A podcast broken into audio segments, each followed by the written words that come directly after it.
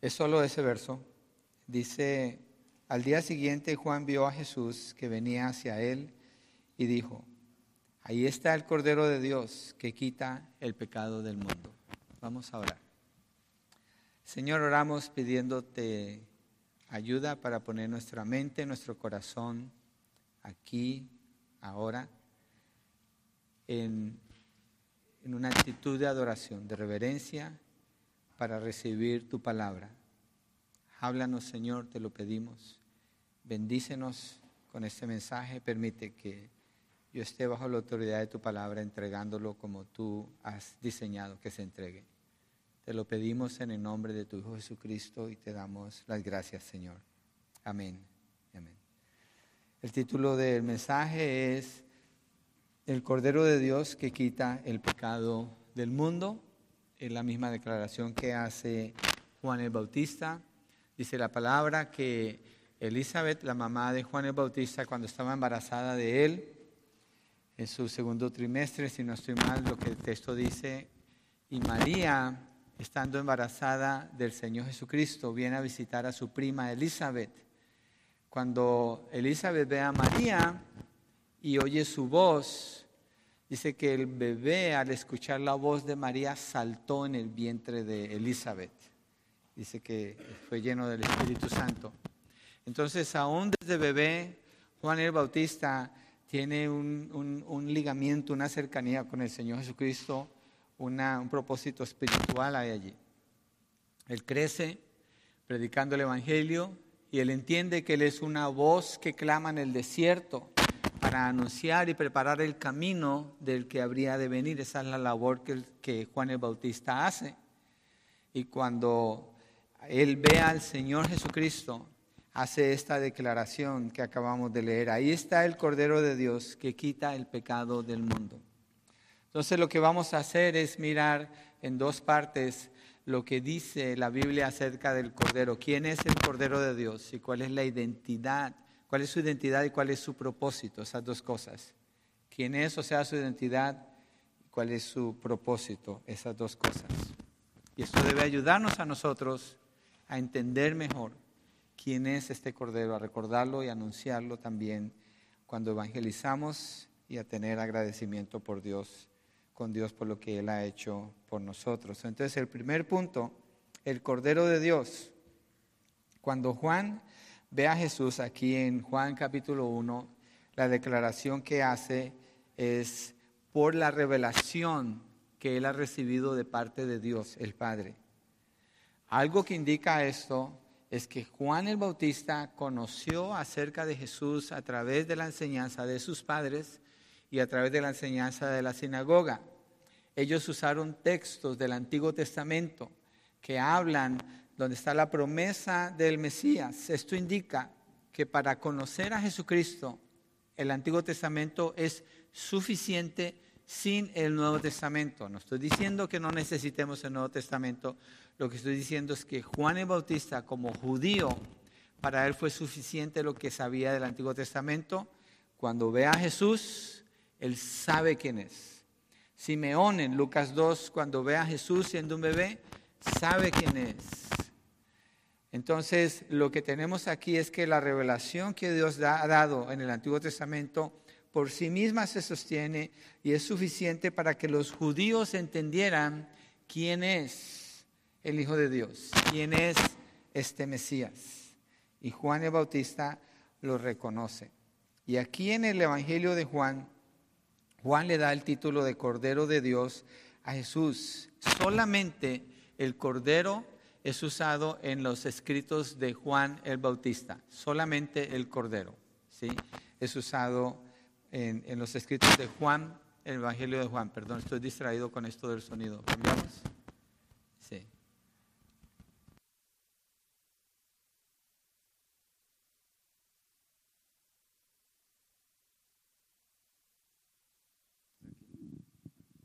Ok, sigamos con este.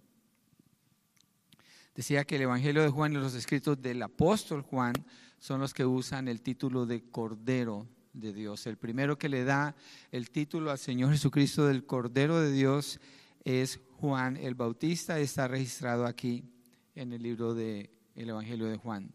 También Apocalipsis, ah, no vamos a ir allí, pero Apocalipsis usa el título el Cordero de Dios o el Cordero 29 veces para referirse al Señor Jesucristo. Este primer punto, lo que estamos viendo es el Cordero de Dios, es decir, la identidad de Él como el Hijo de Dios.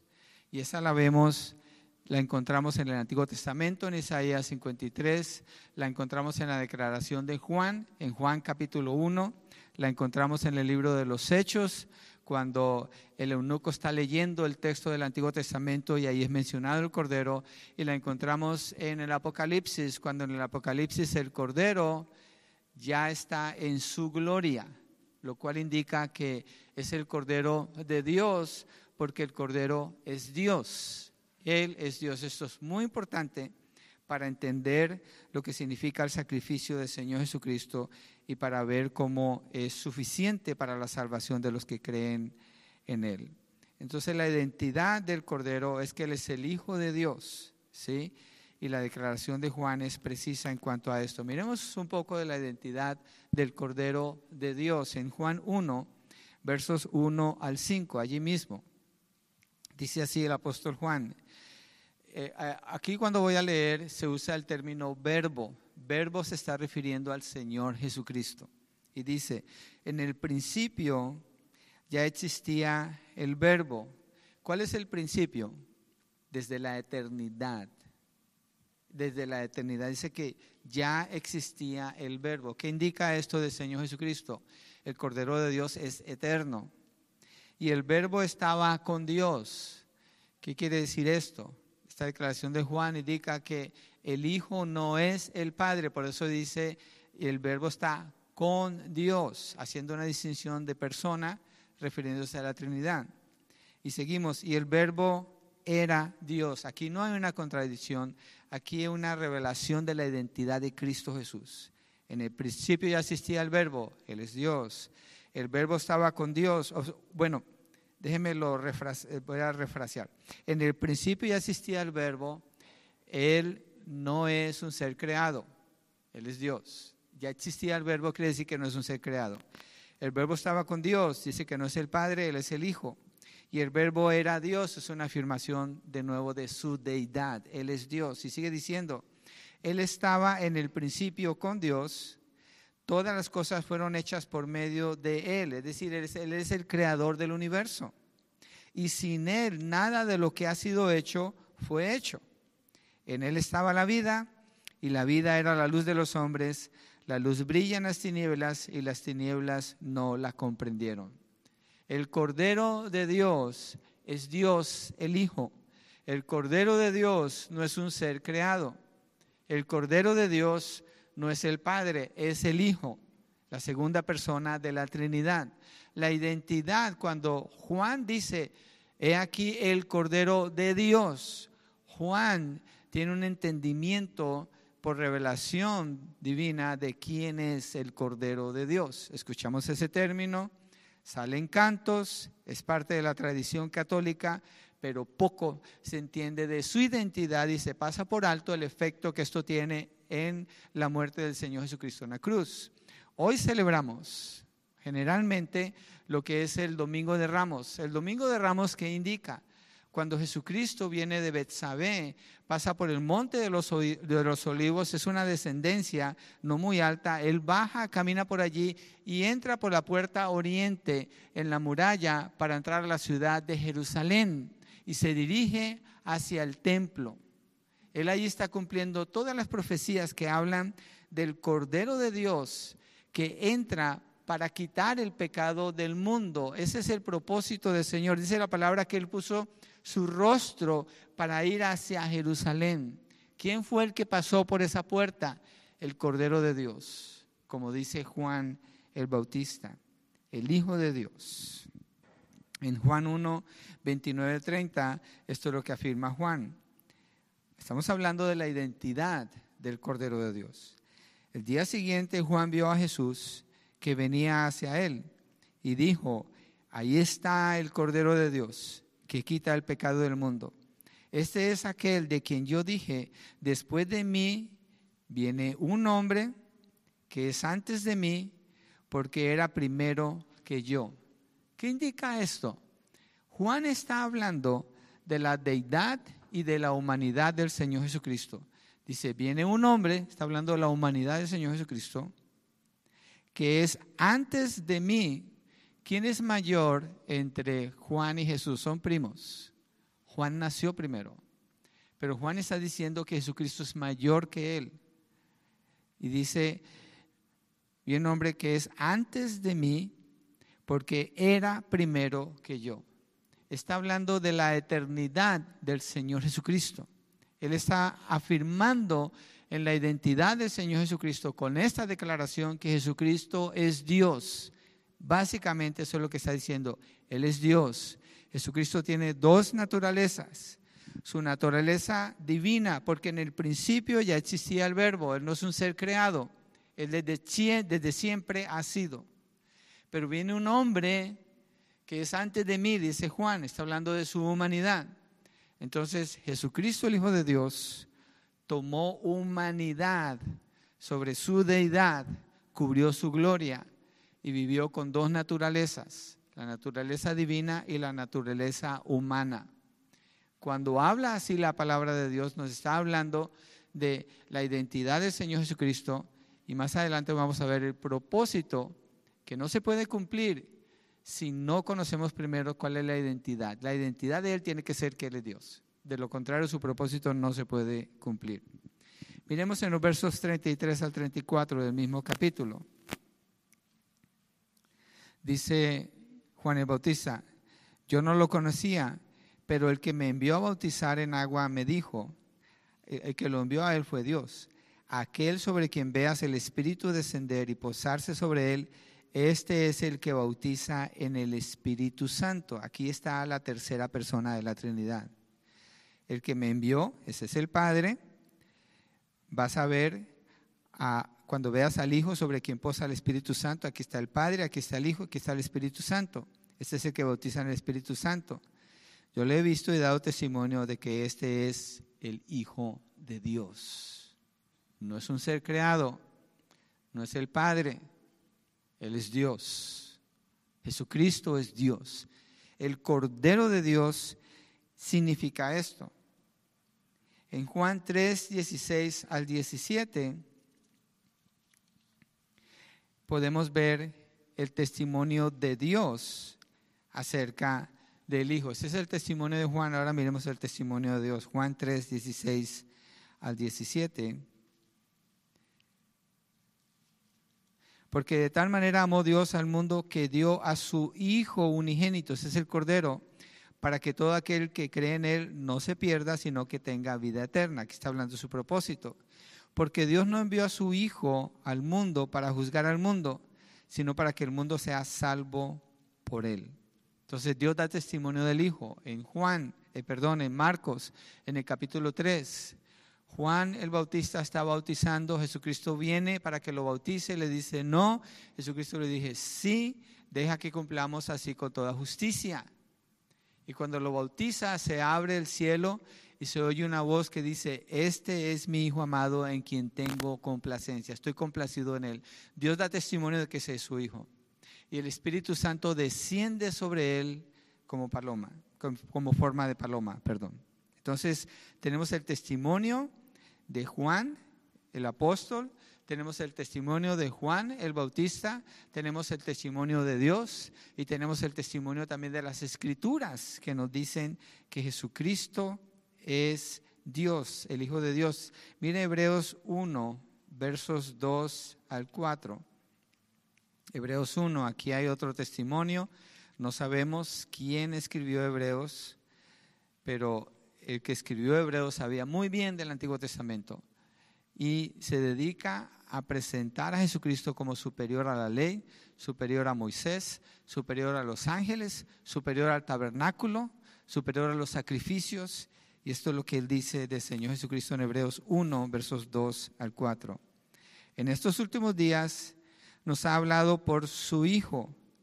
El Cordero de Dios es el Hijo, a quien constituyó heredero de todas las cosas por medio de quien hizo también el universo, afirma que Él es el creador. Él es el resplandor de su gloria y la expresión exacta de su naturaleza y sostiene todas las cosas por la palabra de su poder. Él es resplandor de su gloria y la expresión exacta de su naturaleza, lo cual indica que Jesucristo es el Hijo, la segunda persona de la Trinidad. Es igualito, igualito al Padre en esencia. Él es Dios. Por eso Juan dice, en el principio era el verbo, y el verbo estaba con Dios y el verbo era Dios. Y Juan cuando dice, he aquí el Cordero de Dios, está hablando de la identidad del Señor Jesucristo. Muy importante para entender el propósito de la venida del Señor Jesucristo. Entonces, Juan no dice que Jesús era un Cordero de Dios, Juan dice, Él es el Cordero de Dios, lo que muestra su procedencia y su identidad divina. El Cordero de Dios, el ser santo, eterno, verdadero, justo, el creador del universo, el mismo que sostiene todas las cosas con su palabra de poder, ese es el Cordero de Dios, que vino para presentarse a sí mismo como sacrificio por los pecados del mundo. Y esto nos lleva al segundo punto. Segundo, el Cordero que quita el pecado del mundo. Estas son las dos partes que este verso contiene. Entonces, ya tenemos la identidad del Cordero. Es muy importante. Hay películas como la de Mel Gibson, cuando habla del el sacrificio de Cristo, muestra meramente lo físico de la muerte de Cristo, pero no indica la identidad del que murió en la cruz, porque según esa película, María tiene algo que ver allí cuando hace lo que hace con la sangre de él. Son, obviamente, son actores. Y si la persona no sabe la identidad del hijo, puede ver cosas así y piensa, ay, pobrecito, mira cómo lo trataron. Ay, pobrecito, cómo sufrió. Ay, fue una víctima y quedó atrapado allí.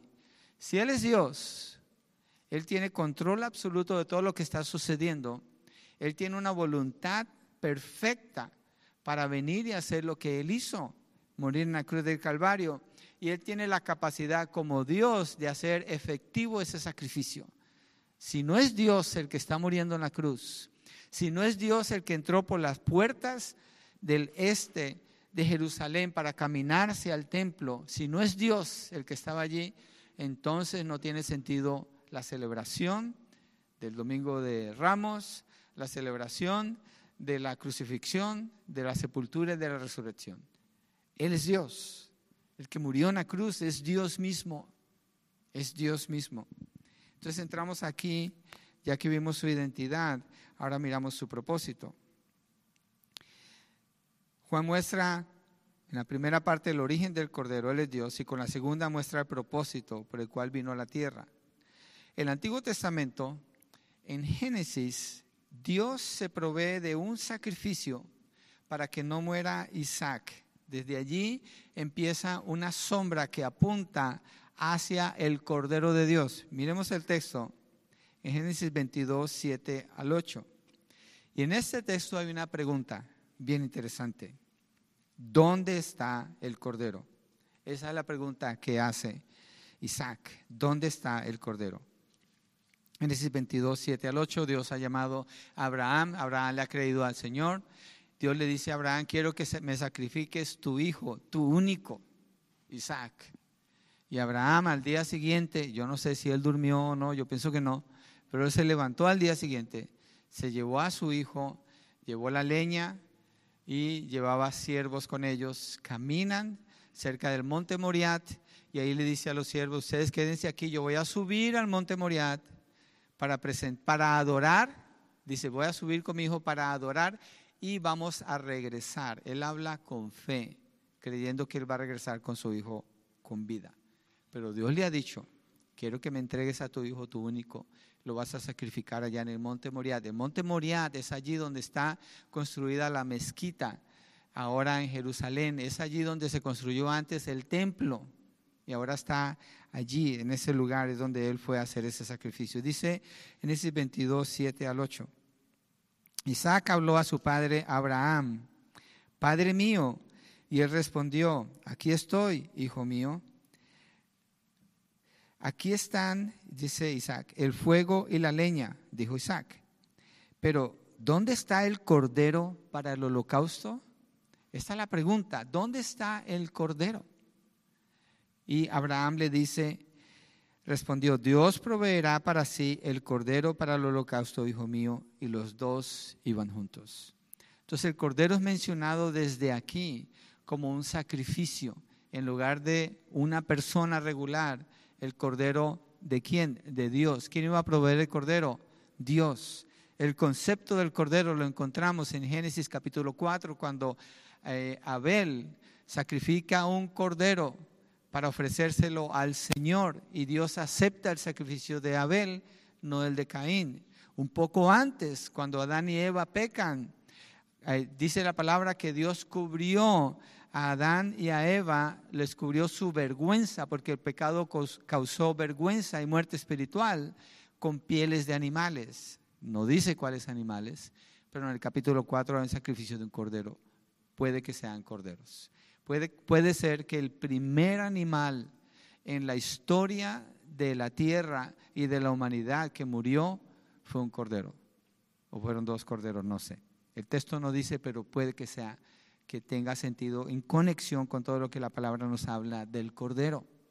El Cordero de Dios en relación con el pecado comienza a verse después de la caída de Adán y Eva y es prevalente en toda la historia de Israel. Y Dios se proveyó ese cordero para liberar a su pueblo.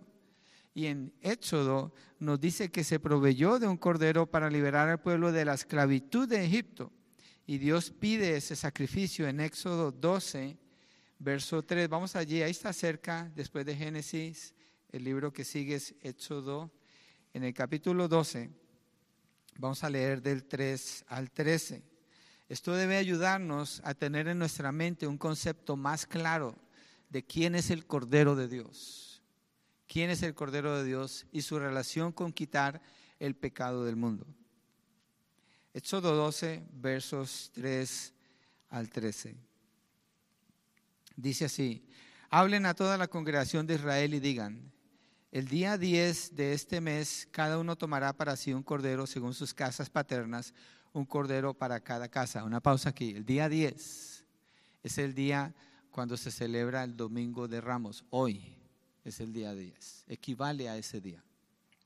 Pero si la casa, y es lo que hacen ese día es escogen el cordero. Pero si la casa es muy pequeña para un cordero, entonces él y el vecino más cercano a su casa tomarán uno según el número de personas, conforme a lo que cada persona coma, dividirán ustedes el cordero. El cordero será un macho sin defecto de un año. Lo apartarán de entre las ovejas o de entre las cabras y lo guardarán hasta el día 14 del mismo mes. Entonces toda la asamblea de la congregación de Israel lo matará al anochecer. Ese cordero es separado de los demás corderos. Cuando estuvimos en Belén, la guía que es palestina, judía, ella nos decía, los pastores, cuando nace de entre los corderos, escogen un cordero que lo envuelven en pañales. Pañales no es pampers, es una tela especial para bebés, pero en el caso lo ponen en, para el cordero, lo ponen en un pesebre y así lo separan para después ese cordero sacrificarlo en Jerusalén. Jesucristo nació en Belén. Jesucristo fue puesto en un pesebre envuelto en pañales. Los pastores vieron esa señal y supieron que Él era el Hijo de Dios. Ellos no hacen la declaración de Cordero de Dios, pero Él es el Hijo de Dios. Y es exactamente lo que nos está diciendo la palabra aquí. Cuando Dios establece la Pascua para liberar a su pueblo Israel de la esclavitud de Egipto, escogen un cordero. ¿Dónde está el cordero? En la casa. Es como una mascota para ellos. Come con ellos, duerme con ellos, vive con ellos. Y a ese cordero que es inocente lo tienen que matar Ah, dice aquí, lo guardarán hasta el día 14 del mismo mes, entonces toda la asamblea de la congregación de Israel lo matará al anochecer. Ellos tomarán parte de la sangre y la pondrán en los dos postes y en el dintel de las casas donde lo coman. La sangre del cordero es la que se va a poner en las puertas. Comerán la carne esa misma noche, asada al fuego, y la comerán con panes sin levadura y con hierbas amargas. Aquí están los elementos de la Pascua. Ustedes no comerán nada de él crudo ni hervido en agua, sino asado al fuego, tanto su cabeza como sus patas y sus entrañas. No dejarán nada de él para la mañana, sino que lo que quede de él para la mañana lo quemarán en el fuego. De esta manera lo comerán, ceñidas sus cinturas, las sandalias en sus pies y el callado en su mano, lo comerán apresuradamente es la Pascua del Señor. El domingo de Ramos, el Cordero de Dios está entrando por la puerta de la ciudad de Jerusalén, el día en que el Cordero era escogido, según la Pascua. Jesucristo está cumpliendo exactamente, el Cordero de Dios está cumpliendo exactamente lo prescrito por Dios para liberar, aquí en el Antiguo Testamento, a Israel de la esclavitud de Egipto. El Cordero viene para liberar a Israel de la esclavitud del pecado. Dice verso 12, porque esa noche pasaré por la tierra de Egipto y heriré a todo primogénito en la tierra de Egipto, tanto de hombre como de animal. Ejecutaré juicios contra todos los dioses de Egipto, yo el Señor. La sangre les será a ustedes, aquí en Israel, por señal en las casas donde estén cuando yo vea la sangre, pasaré de largo y ninguna plaga vendrá sobre ustedes para destruirlos cuando yo hiera la tierra de Egipto. Las casas donde estaba la sangre de ese cordero que habían escogido el día 10 y lo tenían en sus casas, dormía con ellos, comía con ellos, era un cordero inocente. Lo degollan y esa sangre la ponen en las puertas. Cuando viene el ángel de la muerte, que es el Señor mismo, así se presenta a él aquí en Éxodo. Él viene y en esas casas donde está marcada con la sangre del cordero, nadie muere allí, pero donde no está la sangre, él mata a todos los primogénitos de los egipcios, a todos. Hay mortandad en todo Egipto.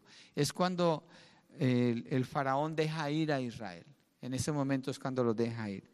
Entonces, por medio de la sangre del cordero, Dios libera a su pueblo de la esclavitud.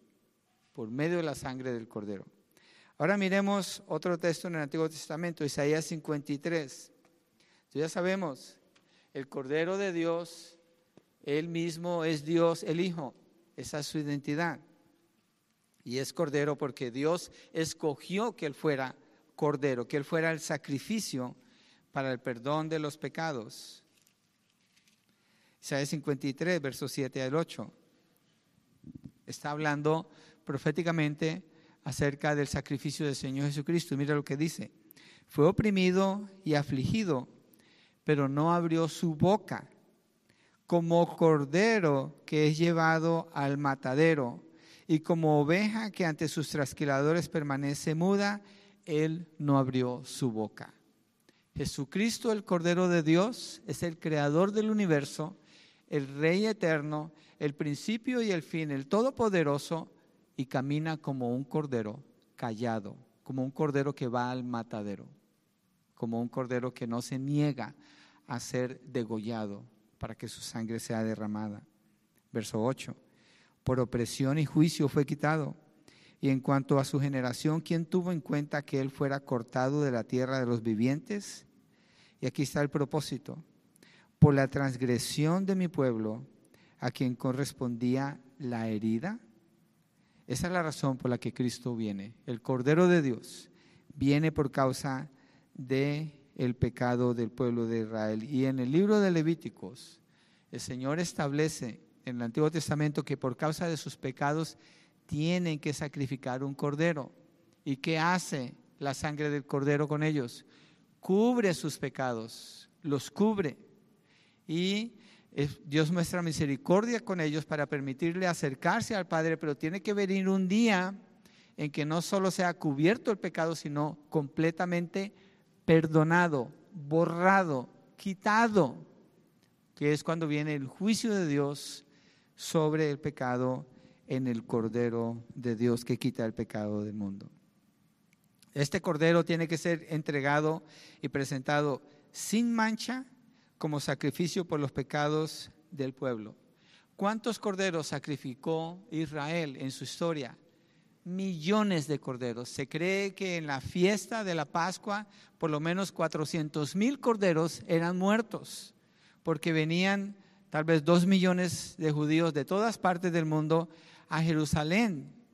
Y en el día de la, entrada triunfal del Señor Jesucristo, el domingo de Ramos, ese día es cuando seleccionan el cordero. Pero ¿qué está pasando en el templo en Jerusalén?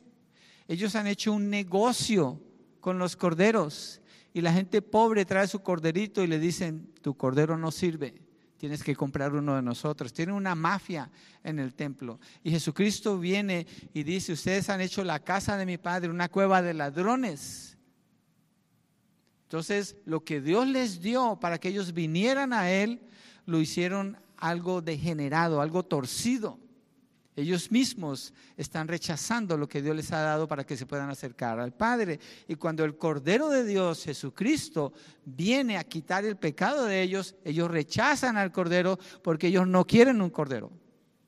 Ellos quieren un rey, ellos quieren un gobernante, ellos quieren un jefe militar que los libere de las fuerzas que los oprimen, que son los romanos. Pero el Cordero de Dios, el Hijo de Dios, Él viene como un Cordero manso, entra subido en un burrito, hijo de asna, que nunca ha sido usado antes, para entrar a Jerusalén, para liberar a su pueblo de sus pecados. Entonces el Cordero entra y está allí para celebrar la Pascua. Él mismo celebra la Pascua. Él mismo es el sacrificio con que concluye la Pascua. A los cuatro días ellos matan el cordero y al cuarto día es cuando Jesucristo muere. Dice que en la noche, pero cuando es en la noche ellos han cambiado los tiempos. La noche ya es parte del viernes. Hacen dos sacrificios por la cantidad de gente que hay, los que son de Jerusalén, los que vienen de afuera. Y Jesucristo está exactamente muriendo, siendo crucificado y muriendo a la hora que ellos degollan a los corderos en el templo. Exactamente en el tiempo que Dios determinó. Ahora, ¿cuál es la razón del sacrificio del cordero? La razón tiene que ver con el perdón de los pecados. En Romanos 6:23 dice, la paga del pecado es la muerte, pero el regalo de Dios es vida eterna en Cristo Jesús. En Génesis, el Señor le dijo a Adán, el día que comas de este fruto, que te he dicho que no comas, ciertamente morirás. La paga de su pecado es la muerte. ¿Qué hizo Adán y Eva para que entrara la muerte? Comieron un fruto. ¿Qué significa esto? Desobedecieron a Dios, se independizaron de Él, tomaron su propia decisión. Yo vivo mi propia vida, yo la vivo como yo quiero, no le doy cuentas a nadie, no necesito a Dios, con que no me meta con otros, está bien. Eso es lo que está sucediendo allí y entra la muerte. Es lo que mucha gente dice. Yo no me meto con nadie, yo no ando robando, no ando hiriendo a otras personas, yo puedo vivir mi vida como yo quiera. Al cabo yo soy buena gente. Adán y Eva hicieron eso y murieron espiritualmente, quedaron separados de Dios. Y Dios es el que los busca a ellos desde entonces y el que busca a la humanidad. El Levítico 16 establece, no vamos a ir allí, pero el sacrificio de los corderos y establece que un macho cabrío, nos explicaba el doctor Lucas Alemán, ellos ponen la mano sobre el macho cabrío y eso transfiere los pecados del sacerdote que representa a todo el pueblo de Israel sobre el macho cabrío y es suelto para que muera. Entonces hay una transferencia, el Cordero de Dios que quita el pecado del mundo, hay una transferencia que sucede en la cruz sobre él. Hay una transferencia, algo recibe él allí y es los millones y millones de pecados de millones y millones de personas en el mundo, lo cual es algo horrendo. Jesucristo se hizo horrendo, deplorable, detestable en la cruz al Padre, porque Dios no habita donde está el pecado. El Cordero de Dios, el Hijo de Dios, el Creador del mundo, el que sostiene todas las cosas, con su palabra de poder él entra allí a Jerusalén, celebra la Pascua y es entregado para ser crucificado y hay esa transferencia en Él. Él se hace pecado. Es el Cordero de Dios para quitar el pecado del mundo. Israel había rechazado completamente la oferta de Dios desde el Antiguo Testamento cuando Malaquías dice que no solamente no presentaban lo que Dios les dijo, un cordero sin mancha, sino que buscaban a uno que tuviera las patas quebradas o tuviera un ojo tuerto o estuviera enfermo y lo llevaban y eso era lo que sacrificaban. Habían perdido completamente de vista el mensaje de Dios, pero vemos que personajes como Juan el Bautista, como Simeón, que fueron fieles, la simiente de Dios, como hemos visto en Romanos, entendieron el mensaje de Dios y sabían que sacrificar el cordero los iba a llevar al cordero de Dios, a conocer el cordero de Dios, a tener el perdón de los pecados allí. Entonces cuando Jesús llega a Jerusalén el domingo de Ramos, entra al templo, lo limpia porque los sacrificios son detestables delante de Dios. Y esto indica que todos necesitan que el Cordero muera por ellos.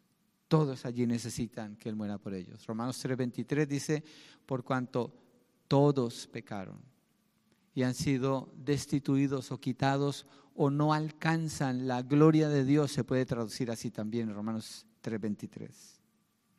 Israel, teniendo la ley los profetas, las promesas, el plan de Dios, y que era a través de ellos que Dios anunciaba la salvación a las naciones, perdieron allí, se, negaron a recibir lo que Dios les estaba ofreciendo como nación, porque hay un remanente que se cree. Jesús viene, anuncia el reino, promete morir por sus pecados para perdonarlos, pero ellos lo rechazan.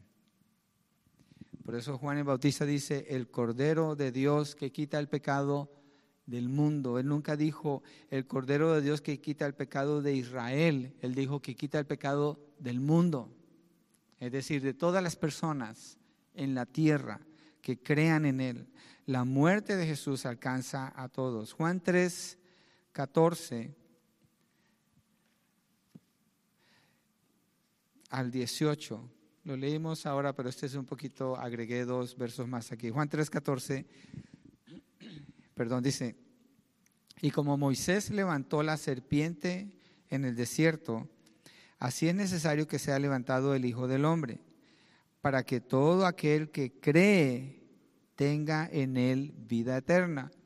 Porque de tal manera amó Dios al mundo que dio a su Hijo unigénito, para que todo aquel que cree en él no se pierda, sino que tenga vida eterna porque Dios no envió a su Hijo al mundo para juzgar al mundo, sino para que el mundo sea salvo por Él. Por eso es un cordero. El que cree en Él no es condenado. Pero, esto es muy importante, pero el que no cree ya ha sido condenado porque no ha creído en el nombre del unigénito Hijo de Dios. La declaración de Juan el Bautista es un anuncio para que las personas crean en Él. He aquí el Cordero de Dios, la identidad divino, que quita el pecado del mundo, su propósito, el sacrificio que viene a hacer. ¿Por qué? Porque todos están en pecado. Obviamente nosotros entramos allí. Voy a leer una lista, por favor, no, no busque los textos porque es muy rápido que lo voy a decir y yo mismo no lo voy a leer.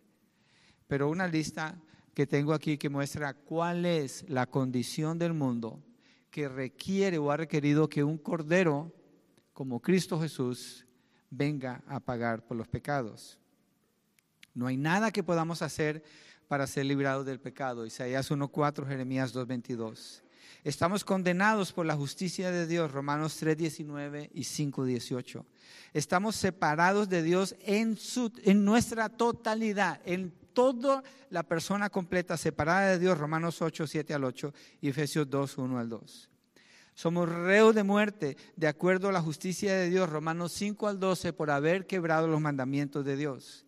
Espiritualmente muertos, separados de Dios, Génesis 3, 8, Isaías 59, 2 en camino al castigo eterno para ir al infierno. Mateo 25, 41, 46, segunda de Tesalonicenses 1, 9, Apocalipsis 20, 13 al 15 y por naturaleza objeto de la ira de Dios, hijos de la ira de Dios.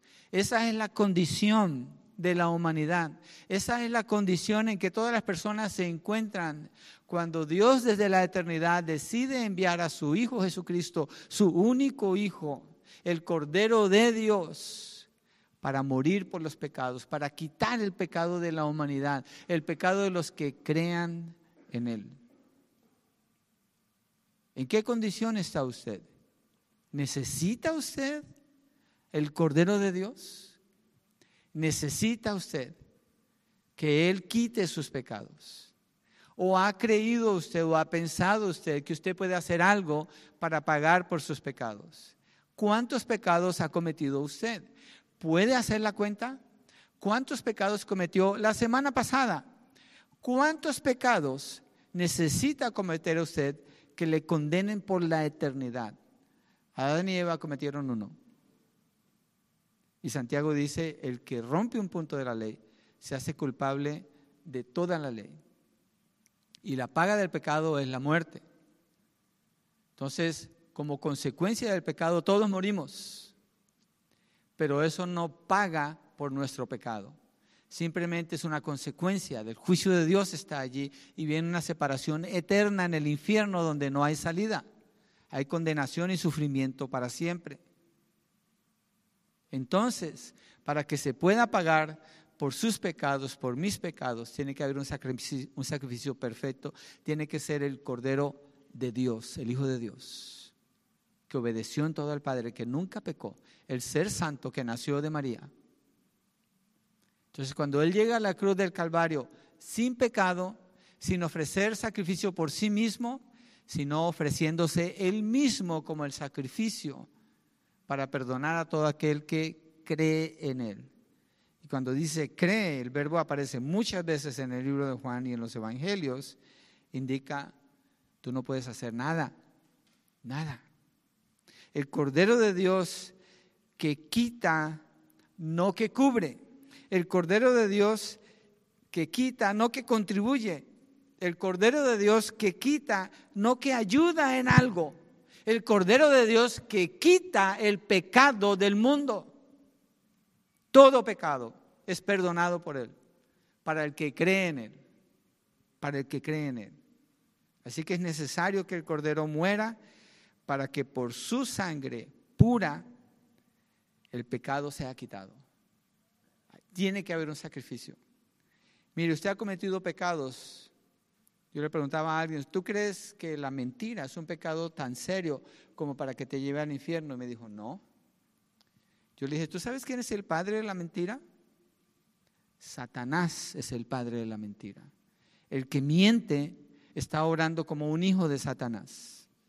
Eso es mentir. Es un pecado suficiente para condenarle al infierno, como cualquier pecado. Entonces necesita ser caer bajo juicio ese pecado. Dios, siendo juez justo, va a ejecutar ese pecado. Todos los pecados. No hay excepción en ningún pecado. Y la gente dice, pero ya le pedí perdón a Dios. Hay juicio contra ese pecado de todas maneras. Todo pecado es ejecutado por Dios con la muerte. Por eso la muerte de Cristo paga por los pecados de los que creen en Él, los pecados pasados, presentes y futuros. Y cada vez, hablemos de un creyente, cuando un creyente peca, debe dolerle en su corazón de manera profunda haber ofendido al Señor, porque sabe que por ese pecado Cristo tuvo que ser crucificado, por ese pecado que cometió. Tiene el perdón, pero debe acordarse, cada pecado es ejecutado por Dios. Y el que no está en Cristo no puede hacer nada por esto. Tiene que creer. Cristo es el Cordero de Dios que quita el pecado del mundo. Y Él no es una víctima de las circunstancias, es por eso que puede quitar el pecado del mundo. Él es el sacrificio perfecto, el único que Dios acepta porque es el único santo, justo y perfecto, su propio Hijo. Y Dios planeó esto desde la eternidad porque Apocalipsis 13, 8 dice, fue inmolado desde el principio del mundo, desde la eternidad, lo cual indica no es una casualidad, no es algo en lo que Él cayó y quedó atrapado. Él mismo dice en Juan 10, 17 y 18, nadie me quita la vida, sino que yo la doy por mi propia cuenta. Tengo poder para ponerla y tengo poder para volverla a tomar. Jesucristo es el Cordero de Dios, voluntariamente, en obediencia al Padre, viene para entregar su vida y pagar por los pecados de aquel que cree en Él. No es que al Cordero le tocó morir, porque ni moda, ya entró y quedó atrapado. Él decidió venir hacerse hombre para morir en la cruz pagando por los pecados del mundo. Y después él mismo levantarse de entre los muertos. Ese es el sacrificio perfecto. Solo Dios puede hacer eso. Y en eso él da garantía del perdón y la vida eterna cuando él resucita entre los muertos. Él así demostró que él es el Hijo de Dios y garantiza esta vida eterna. El Cordero quiere decir el único cordero. No hay otro cordero, no hay otro sacrificio, no hay otro camino, no hay otra provisión, no hay otra salida, no hay otra manera de encontrarle perdón con Dios más que con el cordero de Dios. El Padre solo acepta el sacrificio de su Hijo. Él se hace pecado en la cruz y en la cruz Dios, el Padre, derrama su ira sobre él. La ira de Dios no es como la ira del hombre. La ira del hombre es algo descontrolado, explosivo, irrazonable.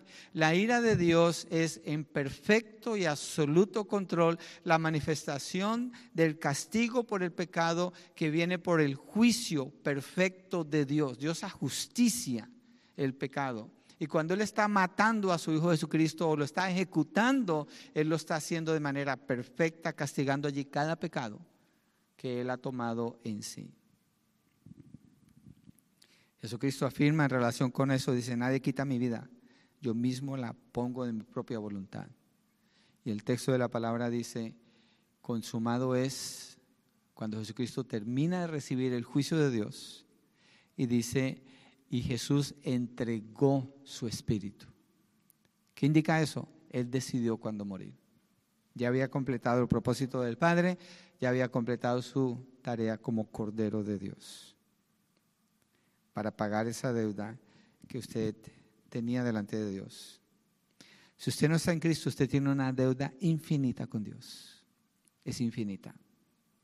Es eterna y va hasta la eternidad. No hay salida de allí si usted muere en sus pecados. Usted ha roto la, ley de Dios por cuanto todos pecaron, han sido destituidos de la gracia de Dios, todos. Usted no puede buscar a Dios y decir yo voy a hacer algo para reconciliarme con Dios porque la palabra dice en Romanos 3:10 que nadie busca a Dios, no existe una sola persona que haga eso, nadie. La herencia que le han dado sus padres no le salva. Su religión no le salva. Su tradición no le salva. Cuando usted dice que usted es buena gente, no le salva porque usted no es buena gente a los ojos de Dios. Dios conoce sus pecados, sus secretos. El Cordero de Dios que quita el pecado del mundo. Ese es el sacrificio que le puede permitir tener el perdón si usted cree en Él.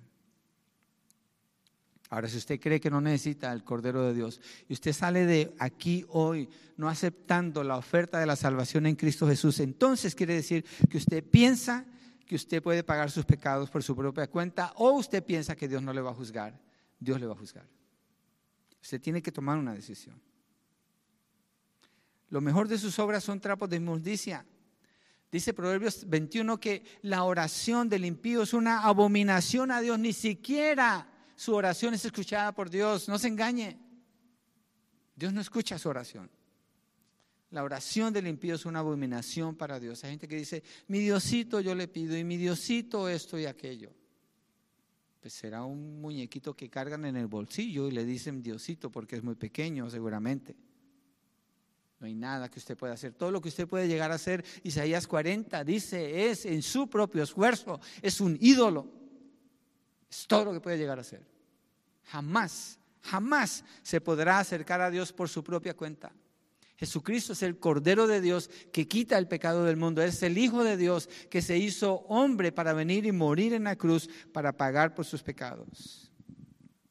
No hay manera de acercarse a Él. Solamente a través de Jesucristo. Él es el Cordero de Dios.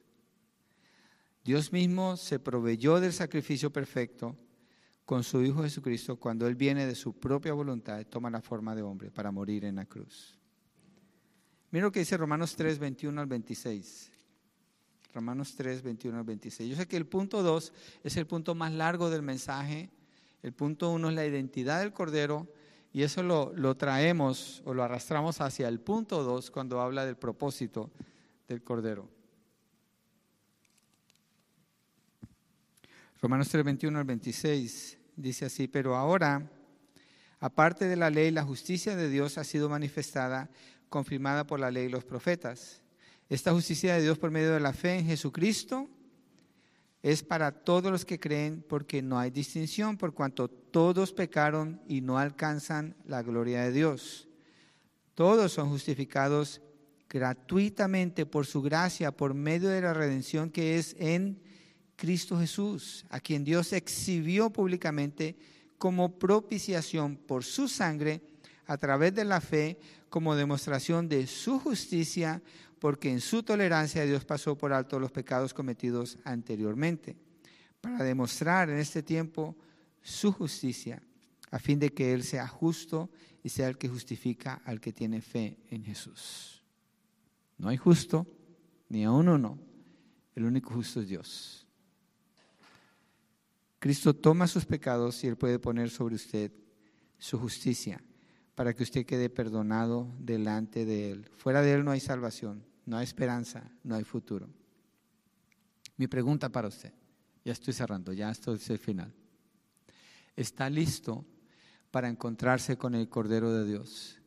Porque el libro de Apocalipsis dice que el Cordero de Dios se sienta en el gran trono blanco y se van a abrir los libros y los muertos sin Cristo serán resucitados para que den cuenta de todas sus acciones y serán juzgados por este Cordero que estoy predicando. Y Él los va a lanzar al lago de fuego que es llamada la segunda muerte porque no creyeron en Él. Es lo que dice Juan cuando leímos Juan 3 en el versículo 17 y 18. ¿Cuál es su respuesta? La respuesta de Juan el Bautista fue decir, he aquí el Cordero de Dios que quita el pecado del mundo. Si usted cree en Él, confiéselo así. No viva en su pecado, no se quede donde usted está. ¿Cuál es su declaración? ¿Cuál es su respuesta? Tome una decisión. Usted la toma hoy. Usted la toma hoy. Vamos a orar, porque no nos ponemos de pie y cerramos con una oración este texto tan cortito, pero que contiene tanto en él. Está, está bien profundo lo que dice Juan el Bautista cuando hace esta declaración. Señor, sabemos que tú eres el Cordero de Dios que quita el pecado del mundo. Entendemos, de acuerdo a tu palabra, que siendo Él Dios, su sacrificio es perfecto y nos da el perdón a los que creemos. Oramos por quienes no han creído todavía, pidiendo fe para ellos y convicción. Convicción para saber que necesitan del Cordero, un ser santo que les puede librar, el Hijo de Dios. Y fe para saber que pueden confesar, creer y declararlo a Él como el Señor y el Salvador de sus vidas. Gracias, Padre, en el nombre de Jesucristo. Amén y amén. Vamos